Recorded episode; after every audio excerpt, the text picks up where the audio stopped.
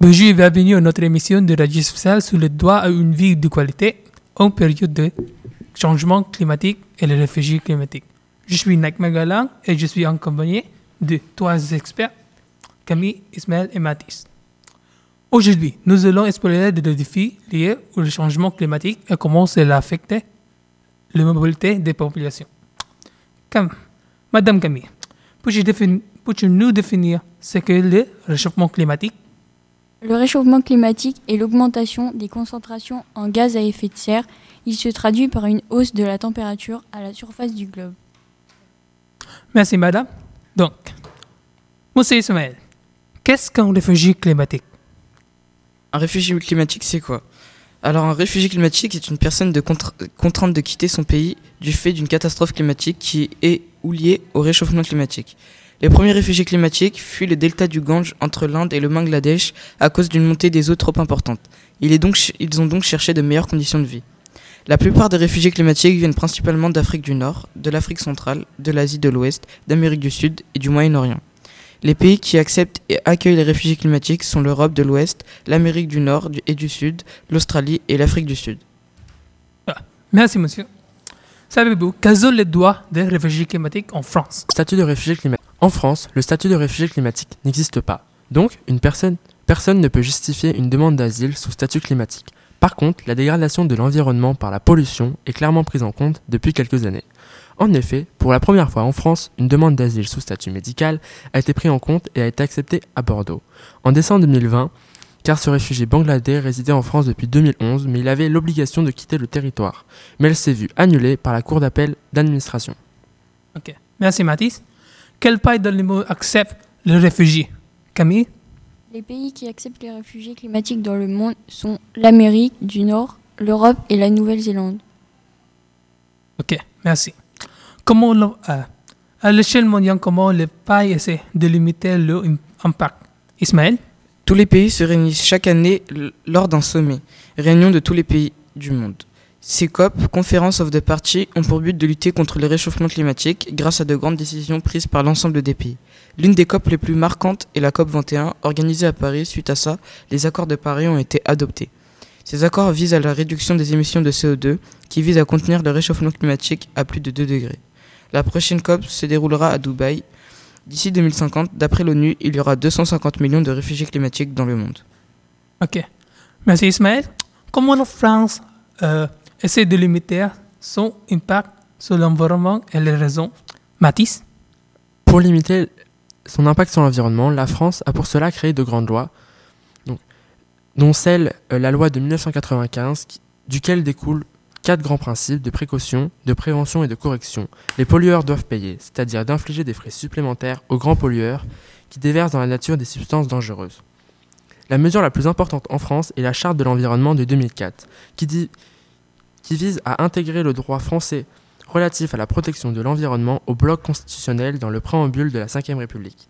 Elle y est intégrée en 2005. Elle a pour principe de précaution le droit de vie dans un environnement respectueux et des équilibres naturels. Malheureusement, ce principe ne s'applique pas aux réfugiés climatiques. La dernière loi française qui a été mise en vigueur est la loi Climat et Résilience du 22 août 2021, qui traduit une partie des 140 propositions de la Convention citoyenne pour le climat.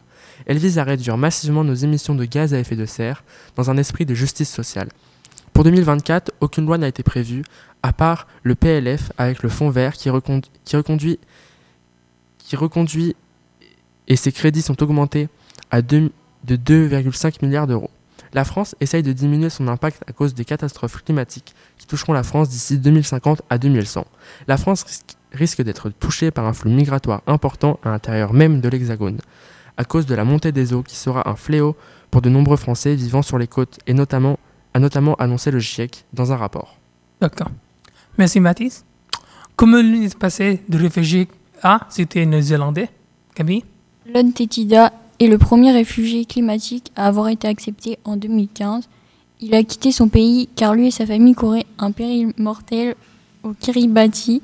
Les conditions de vie étaient difficiles, il y avait très peu d'eau potable et la ville était très polluée. Merci, Camille. Les pays respectent-ils les droits humains? Ismaël? Le DUDH, c'est-à-dire droit universel de l'homme, certifie le droit à la vie et à la liberté. Tous les citoyens du monde comme l'indique l'article 3 du DUDH. L'article 13 lui stipule que toute personne a le droit d'y circuler librement et de choisir sa résidence à l'intérieur d'un pays. Toute personne a le droit de quitter tout pays, y compris le sien, et de revenir dans son pays. Toute personne a le droit à un niveau de vie suffisant pour assurer sa santé, son bien-être et ceux de sa famille, notamment pour l'alimentation, d'après l'article 25 du DUDH. Cependant, aucun droit pour les réfugiés climatiques n'a été créé, alors que selon le DUDH, les pays qui n'accordent pas l'asile aux réfugiés climatiques sont en opposition avec les valeurs du DUDH. Car les pays ne respectant pas les droits de l'homme ne s'en font pas remarquer par les autres pays, ce qui n'est pas normal. Car les pays ne se soucient pas des réfugiés climatiques selon le DUDH. Un réfugié climatique a le droit d'aller dans un pays librement, ce qui n'est pas respecté dans la réalité. D'accord. Merci Ismaël. Le droit français permet-il une création d'un statut de réfugié climatique, Mathis En effet, alors que le nombre de réfugiés climatiques ne cesse d'augmenter dans le monde ces dernières années. Par contre, en France, aucune loi pour l'instant n'est faite. Mais en France, en 2019, un député LREM, dissident et écologiste, a fait une proposition de loi numéro 2533 qui vise à mieux anticiper le déplacement des populations victimes des changements climatiques et environnementaux, qui n'a finalement pas été acceptée et elle a même été renvoyée en commission. Cette année, euh, il y a, il y a deux semaines, la loi immigration a été étudiée en France, mais rien n'est prévu pour les réfugiés climatiques dedans. Ok.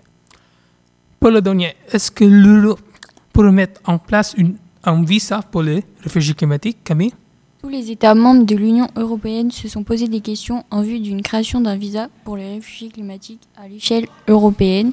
L'Australie a annoncé ce samedi l'accueil de 280 réfugiés climatiques par an venant des îles Tuvalu, plus une aide de 9,5 millions d'euros pour aider au renforcement du littoral.